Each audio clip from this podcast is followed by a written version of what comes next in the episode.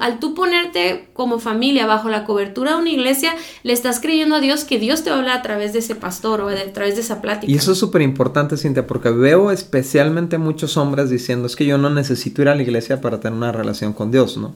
Y bueno, hay cierta verdad en eso, pero no es verdad completa. Porque lo que podemos ver en todo el Nuevo Testamento es que Dios escribe a las iglesias, ¿no? O sea, manda mensajes a las iglesias.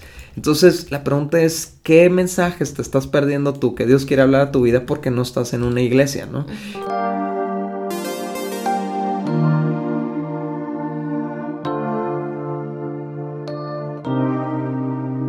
¿Y qué onda? ¿Cómo están amigos? Qué gusto estar con ustedes de nuevo. Eh, algunas semanas nos ausentamos, pero ya estamos de regreso, bien comprometidos con este podcast y en, en, este episodio vamos a hablar un poquito más de la unidad. Estamos en una temporada en la que estamos ya hablando de cómo crecer en unidad, porque sí o no, Dani, nuestra tendencia siempre es a la división, o sea podemos ir a un retiro de matrimonios y sentirnos súper emocionados por eso y salir de agarrados de la mano y dándonos muchos besos y todo, pero la tendencia, si no somos intencionales, es a la separación. Sí, en todas las áreas del crecimiento humano, este, vamos en contra de la corriente, vamos en contra de nuestra carnalidad, ¿no? De, de, de nuestros deseos, de nuestro egoísmo, de nuestra vieja naturaleza. Y es como, yo lo veo así, como estar queriendo subir pero en una escalera eléctrica que va para abajo, ¿no? Entonces, en el momento en que te paras, te vas para atrás. Pero es, tú le puedes ganar esa escalera, obviamente siendo doblemente intencional, ¿no? Entonces, esto es lo que estamos eh, buscando ahora, ¿no? Crecer en las diferentes áreas, crecer en unidad en las diferentes áreas de nuestro matrimonio. Y bueno, como les decía, ahorita estamos en esta nueva temporada, pero si tú nos estás escuchando por primera vez, puedes regresarte al episodio número uno, por favor, porque antes de empezar con la unidad, eh, hemos estado hablando de todas las cosas que nos dividen y luego una vez que ya quitamos esas cosas que nos dividen, cómo regresar a la unidad. Y bueno, y si a ti te encanta leer, también puedes leer el libro Indivisibles que está disponible en nuestra página de vivoalternativo.com o también en el formato digital en, Amazon, en, Kindle, ¿verdad? Pero el chiste es que antes de empezar con estos temas de la unidad, puedas entender este concepto, ¿no? Ese concepto de, de, de una pared dividiendo nuestra relación y que por más que busquemos unidad, si no quitamos primero esos obstáculos esos enemigos que nos están dividiendo, pues parece que no está funcionando, parece que le estamos dando golpes a una pared así literalmente con nuestras manos y pues nomás nos lastimamos, ¿no? En nuestro intento de restaurar el matrimonio. Sentimos nosotros, Daniel y yo, que primero hay que quitar las cosas que nos dividen, luego ya que hay ese espacio raro, regresar a la unidad a través del perdón, que también lo hemos visto en, el en los episodios anteriores. Y bueno, ahora a todos los que ya van al día, vamos a, continuar con este tema de la unidad. Y como lo veríamos, Dani, la, vez pasada, o sea, es una unidad integral, ¿no? O sea, no se trata solamente de tener citas románticas o de platicar, se trata de una unidad en todos los niveles, ¿no? Así es, y hoy vamos a hablar del nivel que consideramos el más importante porque de ahí parte todo lo que hacemos y todo lo que somos, que es nuestra unidad en el área espiritual, ¿no? Y este es un tema muy interesante, Cintia, porque ah, algo que, que la Biblia nos deja muy claro es que nuestra relación con Dios es personal. O sea, eh, dice la Biblia, por ejemplo, cada, cada uno dará cuenta de sí mismo a Dios, ¿no?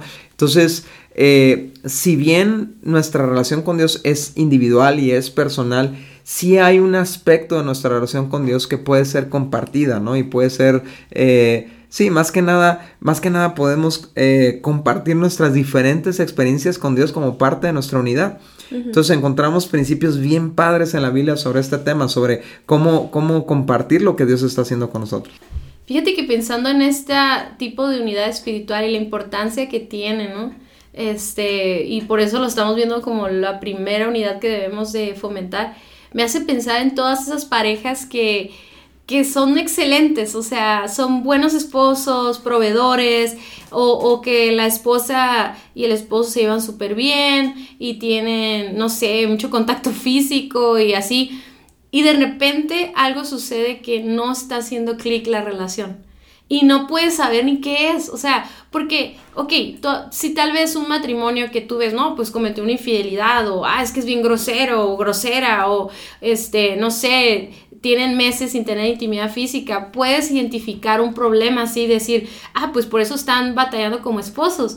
Pero hay matrimonios en que todo lo que, en todos esos puntos están bien, en todo están bien, pero no hay una unidad en ellos, no hay una visión eh, unida hacia dónde van, hacia qué van a hacer, y eso empieza a generar conflictos. Y, de repente empieza a tronar el matrimonio cuando tú dices, ¿cómo es posible si eran tan buena relación, si todo estaba perfecto? Y yo siento que es porque hacía falta esa parte esencial, pues, ¿no? Sí, y aún, aún hay matrimonios que aprenden a vivir sin eso, ¿no? Hay mucha gente con una espiritualidad completamente apagada, ¿no? Pero la verdad es que la plenitud de un matrimonio viene cuando todas las áreas están conectadas. Entonces, pareciera como que Ah, todo está bien, pero, pero no está completo.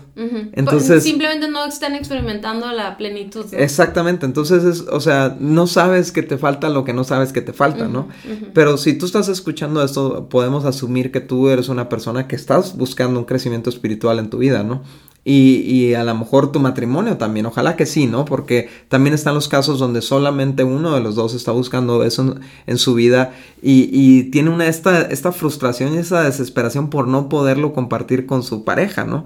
Y también vamos a estar hablando un poquito de esto al final, de cómo, cómo hacerle para quizás motivar a tu pareja también a, a, desarrollar una relación con Dios, ¿no? Sí, y también sabemos que hay muchos jóvenes adultos que nos escuchan, que ya estás próximo a casarte y te gusta mucho escuchar estos temas.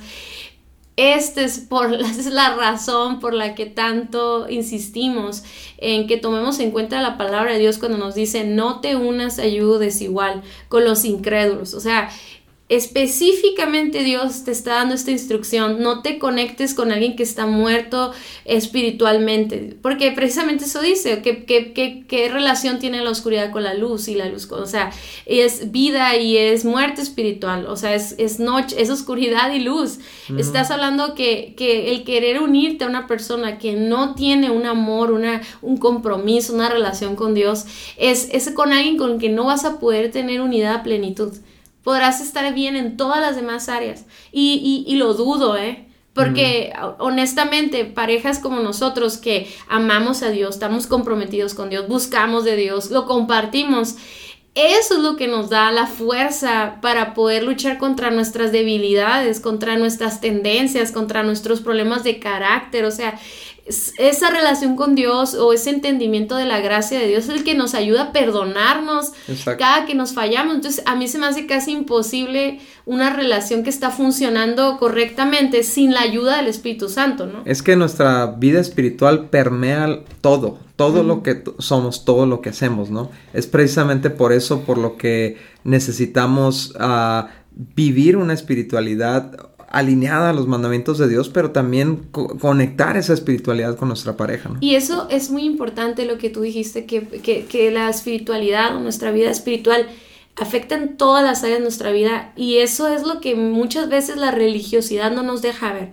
O sea, hay muchas parejas que viven una religión, o sea, y con eso creen que están teniendo, y no lo digo con la falta de respeto que suena, ¿no? O sea, no lo estoy criticando, pero es que eso es entender que religiosidad es nada más segmentar una parte de tu vida a Dios, como los domingos o la reunión dominical de una iglesia, o así me explico, pero no permitir que todo lo que Dios es, su palabra, pueda impactar todas las áreas de tu vida. Estamos hablando de tu físico, estamos hablando de tu sexualidad, estamos hablando de tus finanzas, estamos hablando de tus relaciones, tus emociones, tus emociones, tus límites, tus pensamientos, o sea, en todas las áreas, cómo administras tus recursos, tu relación con tus cómo educas a tus hijos, todo, o sea, Dios y nuestra relación con Dios, eh, nuestra parte espiritual es algo tan esencial para todas las áreas de nuestra vida. Entonces, imagínate que no tomas en cuenta eso y te unes a una persona persona con la que no puedes compartir eso, donde no hay un temor de Dios, donde no hay una reverencia a los mandamientos de Dios, o con quien no, en donde es, que sabes que nuestra relación con Dios y su palabra es como el que el árbitro, ¿no? Entre la pareja.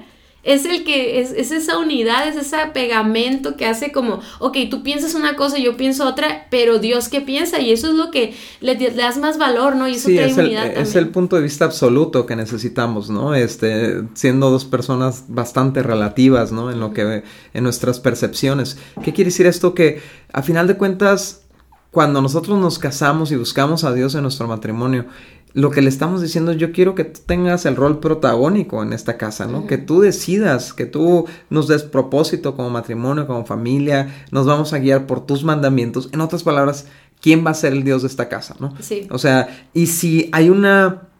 Y si no está, digamos, en la misma posición Dios en nuestra relación, pues entonces va a haber mucho conflicto en las otras áreas, porque pues Dios va a decir una cosa aquí, pero la otra persona dice, no, pero para mí tiene más importancia esto otro, ¿no? la opinión de mis padres, o tiene más importancia el dinero, tiene más importancia el trabajo, tiene más importancia esto o el otro, pero entonces es por eso que es tan importante crecer en unidad espiritual. Sí, gente, nosotros yo creo que ya hemos platicado muchísimo de este tema y, o lo hemos compartido con ustedes, nada más rapidito les quiero recordar, Dani y yo nos conocimos en un grupo de jóvenes en la iglesia. O sea, realmente amábamos a Dios y queríamos seguir sus mandamientos y, queríamos que nuestra relación estuviera centrada en Dios y servir a Dios, ¿no? Pero nos casamos y descubrimos una libertad que nunca habíamos tenido, ¿no? Entonces empezamos a desviar nuestro corazón con nuestro comportamiento, con nuestros pensamientos y todo, y nos empezamos a contaminar y de alguna manera le abrimos la puerta a, a, más bien abrimos una puerta como de alejarnos de Dios, ¿no? Salirnos de la protección, de, de, ese centrado Dios en nuestras vidas. Esos fueron los peores años de nuestra vida como matrimonio. Y nos duró muy poco nuestra buena onda, que, la química, el amor, todo eso que, que, sí teníamos Daniel y yo, o sea, estábamos bien enamorados, estábamos eh, bien comprometidos el uno con el otro y por unos meses pudimos vivir, como tú dices, te acostumbras a vivir desconectado de Dios, por unos meses pudimos soportar y aún disfrutar el vivir desconectados de Dios, disfrutar entre comillas, porque pues hicimos muchas cosas que a lo mejor eh, de, dentro de un concepto cristiano volteas y ves y dices, ay, qué padre eso que hacen estas personas que salen, que, que no sé, se van de pario lo que sea. Y lo hicimos y por un tiempo nos aguantó nuestras fuerzas, o sea, por un tiempo limitado. Pero así como se te acaba la carga del celular o la gasolina, no es para siempre, no es eterna, se empezó a acabar la gasolina, se empezó a acabar la fuente de vida que había en nosotros y lo que verdaderamente nos unía y era, y era el motor para poder estar como comprometidos en fidelidad a nuestro matrimonio. Entonces, vienen estos años de sequedad, de, viene este, no, ni siquiera fue muchos años, fue unos meses y ahí es donde nosotros reconocemos esto, pues, y reconocimos que Dios tenía que ser el centro de nuestras vidas. Ahí fue nuestro punto de quiebre donde entregamos completamente nuestras vidas a Dios. Y, yo sé que a lo mejor si nos escucha alguien que no tiene una relación con Dios o que lo que vamos a hablar ahorita suena medio raro, te queremos invitar a que busques tener una relación con Dios. Busca en Google, en YouTube, o sea, busca cómo puedo tener una relación con Dios porque eso fue lo que nos, en, nuestra, en nuestro punto más bajo, en, nuestra, en el, dolor de estar perdiéndonos el uno al otro, fue buscar a Dios. Y, y, Dios quería que lo buscáramos a Él en lo personal y nos conectáramos a Él. Pero yo me acuerdo que primero Daniel empezó a buscar de Dios y yo no. Y esas peleas, esas discusiones eran horribles porque era estar, Daniel, bueno, él lo puede decir, ¿no? Él está aquí, pero yo me imagino que era estar como discutiendo con el diablo, o sea, era, era estar discutiendo con los pensamientos que, que Satanás estaba poniendo en mi mente de división, de egoísmo, de pecado, etc. Y, Daniel tratando de, de conectar conmigo, pero no podía porque estábamos totalmente en otra sintonía, ¿no? Entonces, hasta que yo pude conectar con Dios de nuevo y pude reconciliarme con Él, encontrando todo su amor y perdón, fue como cuando Dan y yo juntos pudimos tomar esta decisión. De estar unidos, eh, unidos a Dios y unidos nosotros espiritualmente. Entonces, ¿cómo le podemos hacer para vivir una unidad en, en nuestro matrimonio en el aspecto espiritual? Bueno, número uno, vamos buscando ser personas que, ah, que buscan la voz de Dios en sus vidas personales, ¿no? Y esto nosotros lo aprendimos a hacer en, la roca, ¿no? Cuando llegamos a la roca y me acuerdo que Cintia, ¿te acuerdas que nuestro pastor nos dio un cuaderno para que lleváramos un devocional diario? Y fue una, a pesar de tener mucho tiempo de cristianos, era una disciplina que no teníamos. O sea, sí, por ahí de vez en cuando harías la Biblia, por ahí de, de vez en cuando buscabas un versículo que te sirviera para la situación que estabas viviendo, para dar un consejo, pero no había una disciplina de buscar que Dios me hablara hoy a través de su palabra, ¿no? De una manera, de una manera rutinaria, ¿no? Entonces empezamos a hacer esto, pero algo muy padre también empezó a pasar. Empezó a pasar que nos empezamos a platicar qué estábamos eh, escuchando de parte de Dios en nuestras vidas, ¿no? Entonces, esto trae una conexión espiritual. Está bien padre saber qué, qué, es, qué te está hablando Dios a ti. Muchas veces me...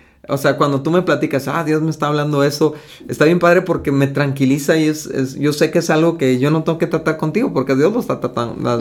De hecho, pues a lo mejor yo, yo evito mucho tratar cosas directamente contigo, ¿no? Para evitar el conflicto o lo que sea, ¿no? Pero se me hace bien padre y me da mucha tranquilidad. O sea, da esperanza ver cómo tu, cómo Dios le está hablando a tu pareja y, y saber, ah, qué padre saber que está tratando eso con ella o con él, ¿no? Sí, algunas personas podrán preguntarse cómo puedo hacer un devocional, ¿no? Hay, hay una, una aplicación que se llama YouVersion, este, donde, donde donde tú puedes bajar devocionales de 30 días, incluso devocionales matrimoniales. Este, nosotros tratamos de leer cada año la Biblia en 365 días. Entonces estamos leyendo exactamente lo mismo. A veces platicamos cosas que tienen mucho en común, a veces son cosas totalmente distintas y eso ayuda a también edificarnos uno al otro escuchando lo que Dios nos está hablando, ¿no? Entonces, ah, también podemos compartir lo que yo le estoy hablando a Dios, ¿no? O sea, lo que yo eh, le estoy diciendo a Dios, con lo que yo estoy tratando con Dios. Y, y eso que dice Dani está bien padre porque hay que aclarar que Daniel me puede decir, me puede confrontar, así como yo también lo puedo confrontar a él, o sea, para eso estamos juntos y nos ayudamos a, crecer cuando nos confrontamos, pero sí es cierto lo que dice Dani, es muy difícil a veces lidiar con la confrontación y a veces uno no tiene la madurez para recibir la confrontación o, a veces las actitudes o lo que sea puede llegar a traer eh, conflicto, pero es hermoso cuando nosotros nos damos cuenta que nuestra pareja está teniendo una revelación de Dios y que Dios le está tratando exactamente el área que tú estás viendo en lo natural, ¿no? Entonces, cuando yo le platico a Dani, sabes que le he estado diciendo esto a Dios, le he estado pidiendo esto a Dios, o Dios está tratando esto conmigo y le pedí a Dios que me ayudara, el poder compartir eso con él trae una unidad, trae una conexión. Por eso, miren, amigos, eh, es bien importante que esta comunicación la tengamos con nuestro esposo, con nuestra pareja. Y fíjense cómo hay muchos jóvenes solteros que de repente se empiezan a platicar esto, Dani. O sea, empiezan a platicar el libro que están leyendo o el devocional que están leyendo y de repente esa conexión empieza a confundir la relación y que son solo amigos, pero de repente empiezan a sentir una intimidad. No sé si a alguien le ha pasado. Claro. Pues es lo mismo que puede pasar en el matrimonio, pero en un lugar correcto, ¿no? Ahora, si yo como mujer casada empiezo a platicar eso con otro hombre, entonces voy a empezar a encontrar esa empatía y esa conexión con otro hombre. Sí. Y muchas esposas hacen eso. Como su esposo no, no conecta con ella, no le comparte nada, entonces ellas lo empiezan a hablar con otros amigos o miembros de la iglesia y tenemos que tener mucho cuidado con eso. Yo creo que un límite debería ser no hablar nada espiritual ni conexión espiritual con otra persona, hablando del sexo opuesto, ¿no? Podemos hacerlo con una amiga o lo que sea. Pero fíjate qué interesante, cuando lo haces con otra persona, ya solteros, cómo crea este vínculo. ¿Sí o no lo has visto, Dani, no? Y, y cómo ahora podemos ver que eso puede crear un vínculo con tu esposo, ¿no? Entonces es bien padre saber ¿qué, me está hablando, ¿qué le está hablando Dios a tu pareja y qué le está hablando tu pareja a Dios? O sea, ¿por qué le está creyendo a Dios, no? Este, para unirte a eso, y eso nos lleva al punto número tres, oramos el uno por el otro por nuestras necesidades. Y, y fíjate, Cintia, muchas veces eh, estamos viendo a nuestra pareja en una crisis, ya sea emocional o de salud o, o inclusive hasta mental, ¿no? O, o, también espiritual, una crisis de fe, una crisis... Y, y en vez de tomarle de la mano y orar con él o con ella, eh, por lo que está viviendo, la atacamos. Y la, o sea, la vemos caída a nuestra pareja y ahí le damos en el suelo, ¿no? Le terminamos de rematar, ¿no? Este, en vez de, en vez de tomar una postura de, de, de apoyo, ¿no? Espiritual a nuestra pareja y es, ah, pasa algo tan especial cuando tu pareja te toma de la mano y ora por ti. Eh, hay una conexión, pues, ¿no? Hay un, hay un respaldo que tú sientes de tu pareja, a pesar de que la fortaleza que estás buscando viene de Dios y el, y el apoyo y el milagro que necesitas viene de Dios, el hecho de que lo hagan juntos, ¿no? Y cuántas instrucciones nos da la Biblia de orar juntos. Por ejemplo, en Santiago 5:16 dice, confiésense los pecados unos a otros y oren los unos por otros para que sean sanados. La oración ferviente de una persona justa tiene mucho poder y da resultados maravillosos. Y, a mí lo que me pone a pensar este pasaje es, pues, o sea, si uno de los dos está de pie, que ore por el que está en el suelo. O sea, que le tome la mano y lo levante en oración, ¿no? Por eso dice, oren unos por otros, ¿no? Y me encanta porque inclusive este pasaje de Santiago habla de, llegar al grado de confesar tus pecados o confesar tus luchas con tu pareja, ¿no? con otra persona, dice unos a otros. Pero qué mejor que con la persona con la que convives todos los días, ¿no? Obviamente orar juntos cuando tenemos un proyecto en común, una meta o estamos enfrentando un problema como matrimonio, como familia, orar por nuestros hijos, etcétera, etcétera. Sí, wow, o sea, de verdad que nosotros lo hemos vivido muchísimas veces, incluso que, que no hay unidad en otras áreas de nuestra vida y la oración o el, conectarnos con Dios juntos y pedirle ayuda a Dios juntos nos ha ayudado a regresar a la unidad y restaurar nuestras situaciones difíciles.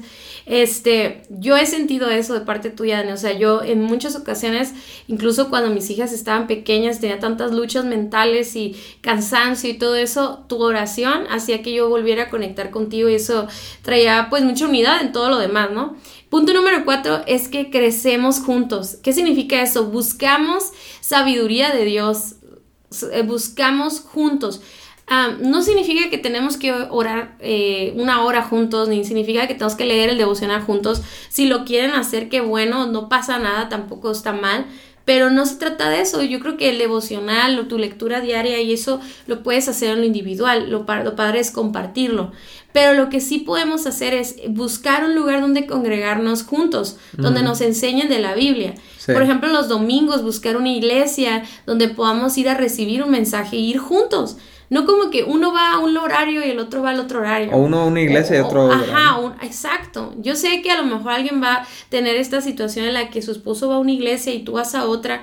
Yo creo que ahí el más humilde, ¿no? O sea, el que esté más dispuesto a crear esta unidad, que se vaya con el otro, con el esposo, pues, ¿no?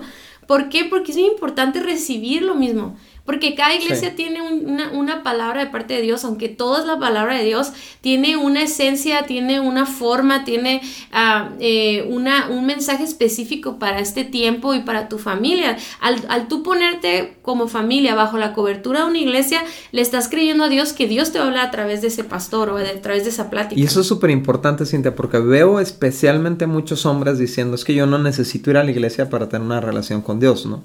Y bueno, hay cierta verdad en eso, pero no es verdad completa. Porque lo que podemos ver en todo el Nuevo Testamento es que Dios escribe a las iglesias, ¿no? O sea, manda mensajes a las iglesias. Entonces, la pregunta es, ¿qué mensajes te estás perdiendo tú que Dios quiere hablar a tu vida porque no estás en una iglesia, ¿no? Entonces, el ir juntos a la iglesia es súper importante porque estamos recibiendo el mismo mensaje, estamos sintonizados en lo mismo, Dios nos está hablando lo mismo, a pesar de que también nos está hablando individualmente en, otras áreas, ¿no? Sí, fíjate, en Hebreos 10:25 dice, y no dejemos de congregarnos como lo hacen algunos, sino animen, animémonos unos a otros, sobre todo ahora que el día de su regreso está cerca. Y fíjate, eh, el buscarte en este crecimiento paralelo, no igual, ¿verdad? Porque incluso lo hemos visto nosotros como el hombre y la mujer somos diferentes, percibimos a Dios diferente, no, no sé si me explico, como podemos a lo mejor ser más sensibles a, lo espiritual y todo. Sin embargo, el hecho de que los dos vayamos a la iglesia juntos nos va a ir llevando en un conocimiento de Dios y vamos a ir creciendo en la fe juntos. No, muchas veces pasa que uno de los dos no va a la iglesia, no lee su devocional y todo, y entonces el que sí lo está haciendo, obviamente con la práctica y con todo, pues va creciendo más.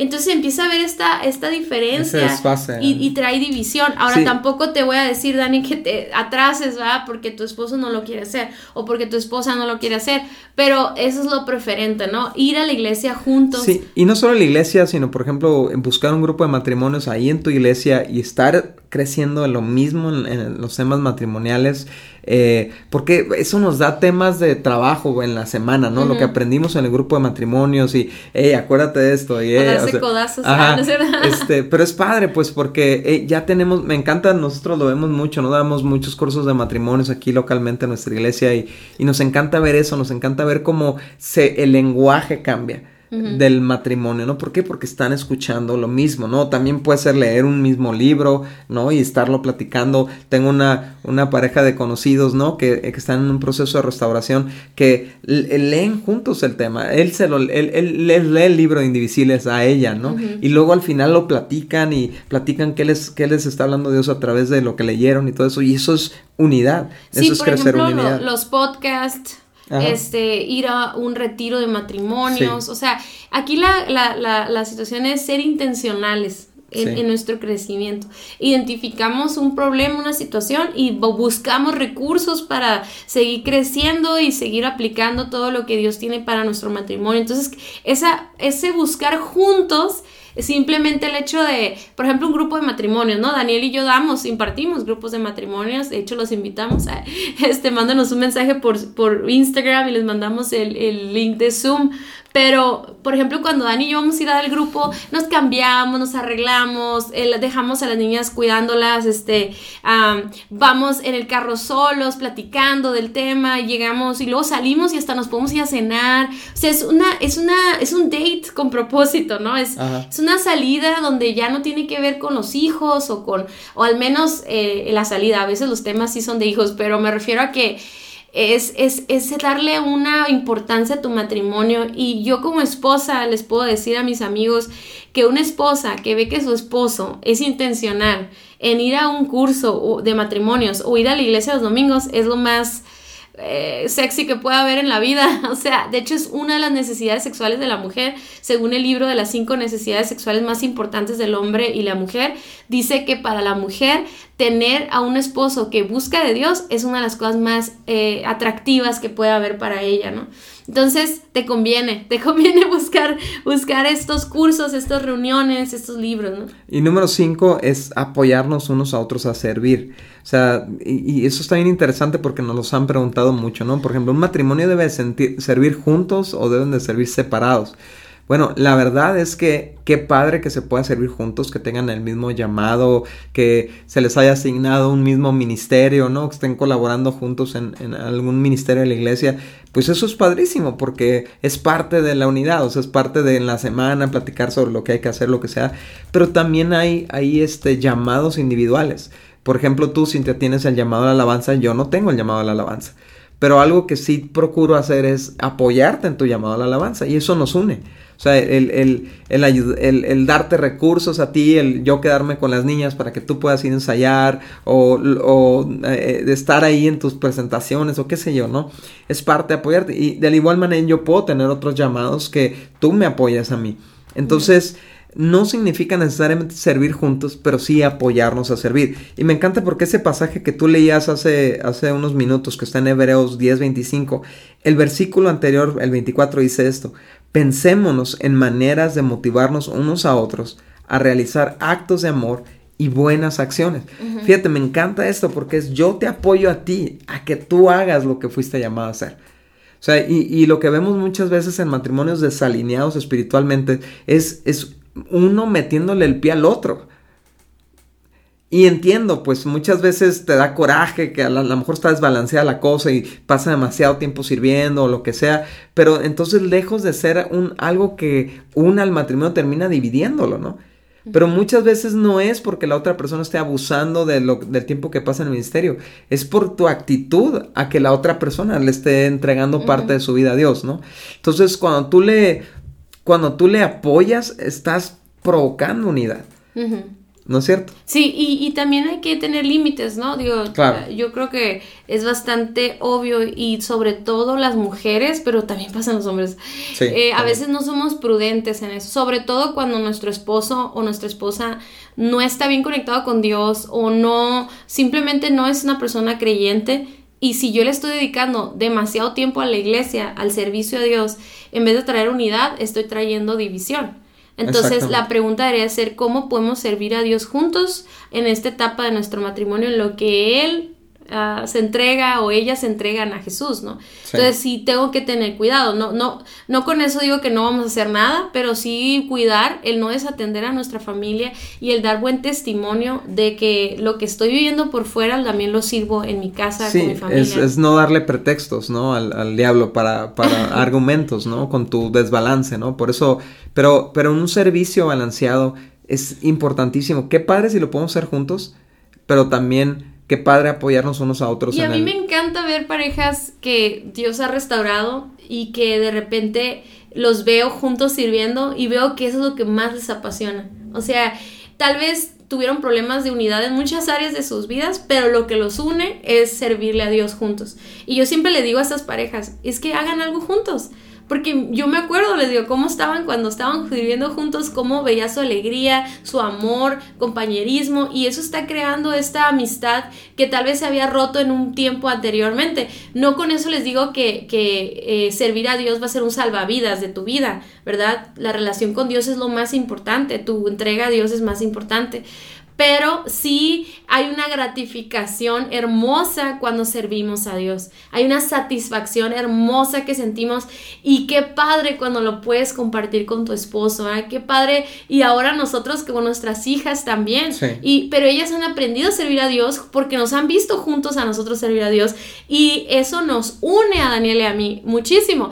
También tenemos que tener mucho cuidado nosotros porque servimos tanto a Dios juntos que luego nos andamos, tenemos ideas y todo, tenemos que crear unidad en, estos, en, en estas ideas de lo que esperamos, nuestras expectativas del servicio y todo, pero una vez que podemos comunicarnos correctamente y dedicarle tiempo eh, con sabiduría y límites y uh, compasión, eso nos une de una manera increíble. Sí, fíjate, y ahorita que dices eso, Cintia, aún el, el, si tienen un llamado muy específico y muy particular, aún así el, el, apoyo es tomar en cuenta a tu pareja, ¿no? Y muchas veces terminan sirviendo juntos porque te apoya en backstage, ¿no? Por así decirlo, ¿no? Uh -huh. En lo que estás haciendo uh -huh. y a final de cuentas es un servicio juntos, pero eso le da un hermoso balance al servicio, o sea, hay un balance especial con el hombre y la mujer, el, el input de ambos eh, puede balancear cualquier ministerio, o sea, por eso en, en, lo, en, lo, personal, en la iglesia en la que servimos, es tan importante el servicio del hombre como el de la mujer. O sea, nunca es menospreciado el servicio de la mujer porque es un input valiosísimo a cualquier ministerio, no solamente el de mujeres, ¿no? Entonces, independientemente de lo que esté haciendo cada uno, lo pueden hacer juntos, se pueden apoyar juntos, aunque sea uno el que brille, por así decirlo, uh -huh, o, el, o el, uh -huh. que, el que esté enfocado en ese ministerio. Así es. Y bueno, ya para terminar este tema, eh, sí queremos decirte algunos, no, no tantos consejos, pero sí animarte a ti que estás escuchando este podcast y tal vez tu esposo o tu esposa no tienen una relación con Dios o no tienen la pasión que tú tienes por servirle a Dios. Sabemos lo difícil que es eso, sabemos lo doloroso que debe ser para ti el no poder compartir eso y no se trata de abandonar tu relación. Eh, yo creo que lo primero que debemos de hacer, Dani, es, es poner en orden nuestras prioridades, ¿no? Ya sea como esposo, como esposa sí. y entender que nuestro primer ministerio es nuestro hogar. Entonces, tal vez hoy no es el tiempo para, para ir a, alcanzar las naciones, ¿verdad? O, o, ir afuera a servir y todo. O tal vez hoy no es el día en que tú puedes compartir todo tu devocional con tu esposo y orar con agarrado de la mano de él o de ella pero hoy es el día de que tu fruto de lo que tú estás viviendo se pueda transmitir. O sea, tal vez no puedes compartirle el versículo que leíste hoy, pero sí puedes demostrárselo con acciones, ¿no?